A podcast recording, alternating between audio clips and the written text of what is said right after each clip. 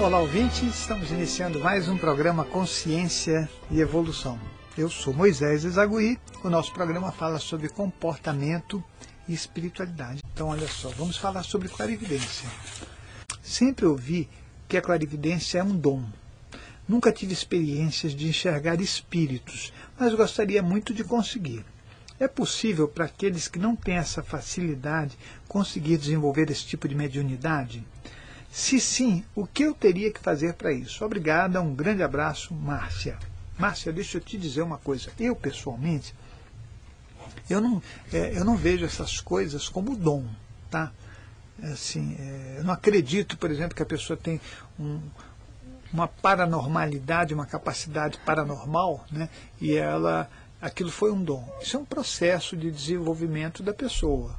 Então, algumas pessoas conseguem desenvolver nas várias reencarnações, mas não é, uma, não é um dom, né? não é assim, alguém tem esse dom. Senão não teria sentido né? Todo, toda a evolução da gente aqui.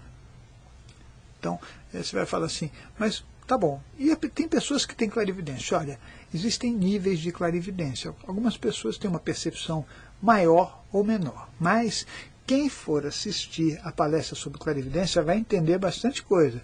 Por exemplo, você percebe vultos pelo rabo do olho, não tem aquela coisa de falar, olha, eu vi um vulto pelo rabo do olho, não tem isso. Então você vai saber por que, que a tua percepção né, é, periférica consegue te permitir, de repente, perceber um vulto. Né? Tem pessoas que conseguem enxergar espíritos? Tem.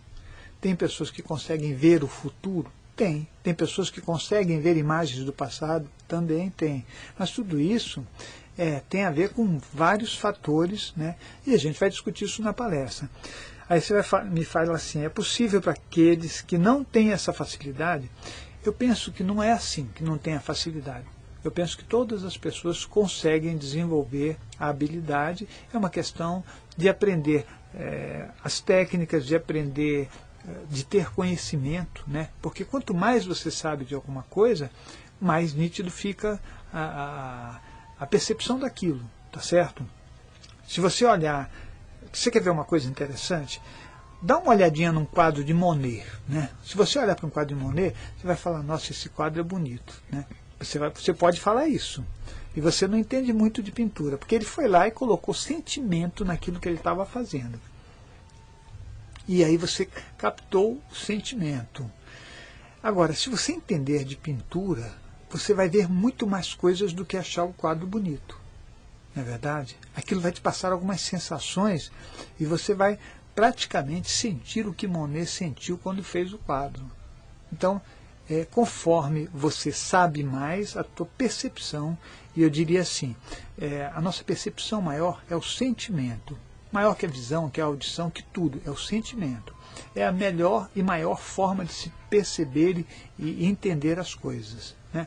Você vai olhar para uma pessoa e você vai sentir que aquela pessoa é uma pessoa boa. É diferente de você simplesmente olhar, não é? Então, esse tipo de percepção é uma coisa que cada um de nós é, pode ter em maior ou menor quantidade, mas pode ser desenvolvida. É um trabalho, né? Então, você disse sim, o que eu teria que fazer para isso? É um percurso. Né? Não daria para eu te falar aqui, agora, nesse momento, tudo que você tem que fazer. Por quê? Porque você vai falar, ah, você não quer falar na rádio porque você vai dar o curso. Já entendi o que você está pensando. hein, Márcia? Não é isso não. Não é isso não. É, o que eu tenho para falar no curso é muito além do, do, desse tempo aqui. Né? A palestra ela é uma palestra curta, mas eu vou falar sobre reencarnação, eu vou falar sobre energia, eu vou falar sobre chakras, eu vou falar sobre várias coisas que compõem a nossas, as nossas energias para que, que a pessoa possa entender como funciona. E nós vamos ter também um exercício prático. Então, aqueles que fizerem, que participarem da palestra especial de clarividência, nós vamos fazer um exercício, uma atividade prática de clarividência, para que você possa é, saber como é que funciona o processo. Né? E, olha, com toda certeza, algumas pessoas vão enxergar alguma coisa. Com toda certeza. A pessoa vai ter percepção. E aí ela vai sentir que ela pode ir mais longe do que aquilo. Porque a nossa percepção primeira, ela pode ser muito fraquinha, né? Você fala, nossa, só consegui isso. Aí depois, com o tempo, você vai falar, eu já estou conseguindo ver mais coisas, e você vai entender como funciona todo o processo de uma pessoa e todo o seu processo. Se você se olhar, é, ou olhar para uma pessoa, mesmo que você fixe o olhar, se você não conhecer algumas técnicas, você não vai ter a percepção, você não vai saber o que olhar. Então, tem o duplo etérico da pessoa, tem a aura da pessoa, tem os chakras da pessoa que você vai desenvolvendo, você vai conseguir enxergar. Mas você pode continuar trabalhando isso. Tem várias questões a serem conversadas sobre esse assunto. Então, respondo para você. O que eu teria que fazer para isso? Existem técnicas, querida, e eu gostaria de poder falar aqui na rádio, mas eu precisaria ter assim umas 3, 4 horas de programa para poder falar sobre isso, porque eu iria falar de todos os assuntos que estão ligados e nos levam a ter essa percepção maior. Né? Mas se você quiser assistir o nosso curso, nosso curso não, perdão, a nossa palestra especial de clarividência, vai lá que eu tenho certeza que você vai gostar. Olha só. Senhor Moisés costuma ouvir você falar sobre imposição de mãos dentro entre os assuntos que aborda. E ouvindo sobre as coisas que diz, pensei uma coisa e queria que me dissesse se está correto ou não. Bem, sabendo que nós temos dificuldade em lidar com o mundo espiritual pelos vários bloqueios que adquirimos, me perguntei se ao realizarmos imposição de mãos, por exemplo, nos olhos, tiraríamos pelo menos um pouco desses bloqueios, e isso ajudaria para que enxergássemos essa realidade espiritual que nos cerca. Isso que eu pensei tem sentido. Um abraço, Marcelo. Então, Marcelo, deixa eu te explicar o que acontece com a imposição de mãos. Tudo é energia, né, Marcelo? Então, é, de verdade, nós acabamos ficando com as nossas energias todas travadas. Né?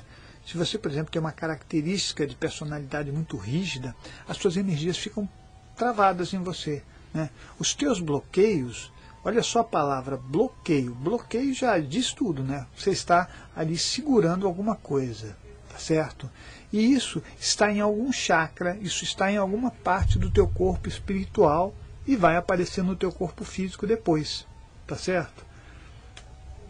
Então, é, quando você faz uma imposição de mãos, você circula as energias vai depender da pessoa que faz a imposição de mãos e vai depender da pessoa que está recebendo e a, o, como é que ela constituiu aquele bloqueio. É muito importante que a gente saiba que quando você é, recebe uma imposição de mãos, você tem que estar bem relaxado, você tem que querer realmente movimentar as suas energias, se libertar daquilo. Né? E a pessoa que está fazendo tem que saber também trabalhar com as energias, não é só colocar a mão. Né? A gente ouve muitos relatos de pessoas que, de repente, alguém fez uma imposição de mãos e a pessoa fala, puxa vida, melhorei muito. Deixa eu te dizer uma coisa. É, os bloqueios que aparecem, eles podem ser bloqueios energéticos provocados pela densificação de energias numa determinada área, que pode ser causado por nós mesmos através dos nossos pensamentos, né, das nossas atitudes, dos nossos, das nossas emoções, mas pode ser causado também por exemplo, por consciências espirituais que estão perto da gente. Então, por exemplo, se você tiver uma dificuldade física, pode ser que você tenha perto de você um espírito que tem aquela dificuldade física e que você o atrai. E até atrai porque você quer atrair mesmo. Né? As doenças que a gente tem, não é assim, eu tenho uma doença, mas eu não quero ter. Né? A maioria das pessoas que têm algum tipo de doença, elas querem aquela doença em algum nível. Elas não querem se livrar da doença. Você pode ter certeza disso. A pessoa quer aquela doença no nível consciente do comportamento ou no nível inconsciente do comportamento. Ela quer realmente ter aquilo porque ela está usando essa doença de alguma forma. Ninguém é, nesse planeta tem alguma coisa em que ela não tenha um benefício secundário. Nós sempre queremos um benefício secundário. Então, quando você tem alguma dorzinha, você pode ter certeza que essa dor você provocou em você ou você permitiu que alguém é, provocasse em você. Entendeu? Isso é importante você saber. Né? Aí se diz assim, é, isso ajudaria para que enxergássemos essa realidade espiritual? Olha, eu acho que uma coisa que nos faz enxergar a, a, a, o mundo, a vida, a espiritualidade melhor é o esclarecimento e o esforço pessoal para adquirir e aceitar esse esclarecimento e colocá-lo em prática no dia a dia, não é verdade?